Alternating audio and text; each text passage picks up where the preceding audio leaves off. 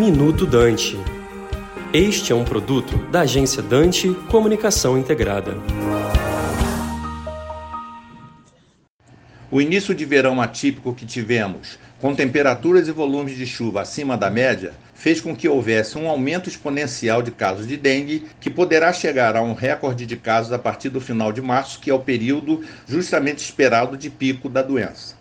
Segundo o Ministério da Saúde, hoje o Brasil tem 395.103 casos possíveis de dengue, com 53 mortes. A dengue é uma enfermidade viral que pode evoluir de forma branda até a forma grave. Ela é transmitida pela picada do mosquito fêmea Aedes aegypti. E como nós podemos suspeitar que estamos com dengue?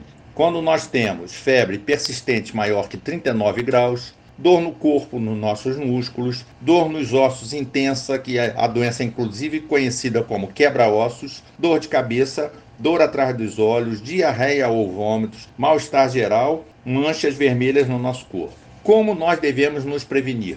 Caso tenhamos alguns desses sinais e sintomas, devemos aumentar a hidratação, não nos automedicar, pois algumas medicações, como anti-inflamatórios e que tenham na sua composição ácido acetil salicílico são contraindicadas. E devemos então é procurar imediatamente a clínica da família mais próxima quando tivermos suspeita de dengue. Em casos com sinal de alerta, ou seja, sinal de agravamento, como dor abdominal intensa, vômitos persistentes ou hemorragias, devemos procurar UPA ou emergências. Devemos também passar repelente esfregando em todo o corpo até entre os dedos. Devemos remover todo recipiente que possa se transformar em criadouro de dentro de casa ou do entorno da casa, do nosso quintal.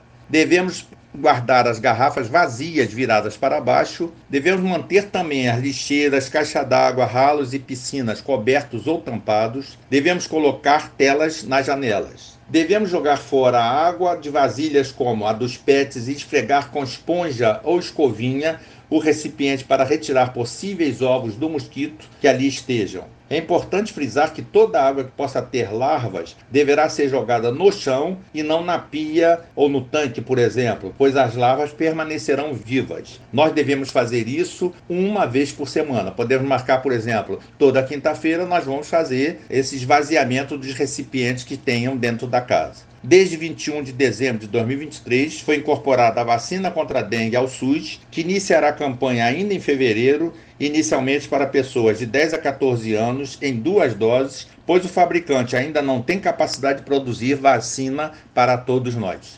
Aqui quem fala é Paulo Machado, professor do curso de enfermagem da Universidade Veiga de Almeida, para o Minuto Dante. Você acabou de ouvir Minuto Dante um produto da agência Dante Comunicação Integrada.